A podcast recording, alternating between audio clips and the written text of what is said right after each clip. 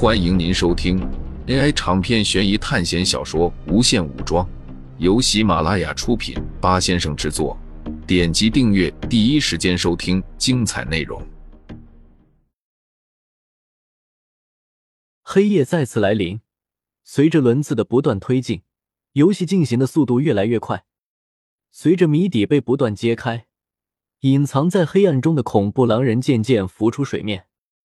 昨夜平安夜，从手环里传来了令所有人好人都激动的事情。平安夜，又是平安夜。昨天晚上，狼人刀在守卫的盾上了，因为昨天女巫出毒了，直接毒死了二号玩家，所以这次的平安夜，狼人出刀的话，一定就是守卫的功劳了。而且狼人不可能不出刀，空刀对于他们来说毫无意义，他们的身份已经暴露了。在苏哲这里看来，一号、二号、十号、十二号，就是四头狼人了。光是算刀法的话，他们狼人已经输了。我们已经赢了。苏哲白天的时候推算了无数种可能，只要好人齐心协力，狼人一点胜利的可能都没有。血月降临大地，今晚的新月事件为星期六晚上的舞会。星期六晚上的舞会，今晚村庄里的年轻人将去跳舞，大家都不知道，狼人们也混在了其中。一个好人阵营的玩家与狼人相爱了，狼人对他表明了身份。好人玩家为了不让心爱的狼人死去，于是决心背叛好人。规则从现在开始，直到游戏结束，或者下一个变种此新月事件的规则发生，这名加入狼人阵营的好人将永远属于狼人阵营。但是他不能睁眼，不知道其他狼人的号码，只能知道狼人情侣的号码。他的胜利属于狼人阵营，并且。狼人胜利后，他将复活；好人胜利，他将会死亡。我的天！当苏哲看到这最新的星月事件后，整个人简直懵了。这个星月事件可能会让好人阵营直接崩溃。在现在的好人阵营中，将会有一个秘密和狼人结盟。他之前所有的发言、所有的行为，都会完全的不可信。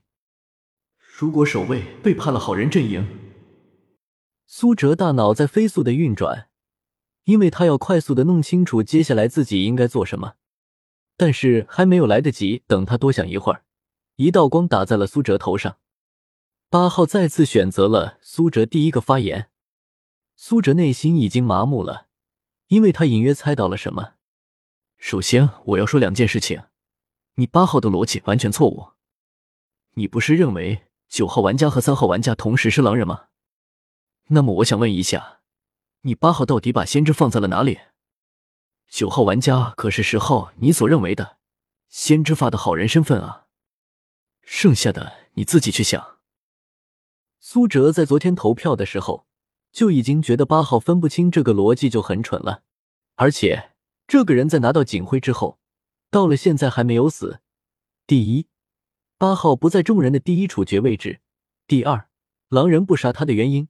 就是因为他在帮狼人做事，而且还能引起好人的愤怒，白天把他处决掉。所以八号对于狼人来说，简直就是第五头狼人。另外一件事，今天的新月事件大家都知道了。我们好人阵营中有了叛徒，你六号上一轮穿我衣服，但是只要你接下来把我的衣服身份还给我，那么我就认你是好人，那么我是猎人，在八号哪里我的嫌疑也排除了。场上的狼人就只剩下一号和一零号，我们好人稳赢。今天把十号投出去。苏哲说完这段话没多久，时间就到了。这之后就轮到六号玩家发言了。苏哲凝神静气的看着六号，现在一切的关键就在他身上了。七号，你还在这里给我装？上一轮从你的投票你就看出来了，你就是一个狼人。你们已经输了，早点认清楚现实吧。场上的狼人就你们三号、四号、七号、十二号，八号那蠢货居然把九号说成是狼人，真的是服了。我在第一轮投处决票的时候就投了七号，因为我觉得这个人发言真的很有问题。我记得之前谁说过一句话：“狼人里面除了跳仙芝的，就没有其他狼人了。”好像是四号吧？怎么就没有了？你四号、七号不就是在穿神的衣服吗？你们指的人都是好人，就因为他们是好人，才不会随便乱穿别人衣服的。真搞不明白。女巫为什么会把二号毒死了？浪费了一瓶毒药，还害死了一个好人。女巫该不会是你八号吧？除了你，我找不到更蠢的人了。今天全票把七号给我投出去。你看他开的了枪不？六号玩家的发言火力十分凶猛，对着苏哲就是一顿狂轰乱炸。可能除了苏哲，谁也不知道他是怎么想的。场上神明还这么多的情况下，不会有狼人跳出来挨子弹，也同样不会有好人出来挡刀。所以，建立在六号是好人的基础上，他这样做的原因就在于，这一轮他是绝对会脱衣服的，然后确定七号是真猎人，自己再主动让真猎人被场上承认后，身份也随之变高。这应该就是六号之前的打算了，但是。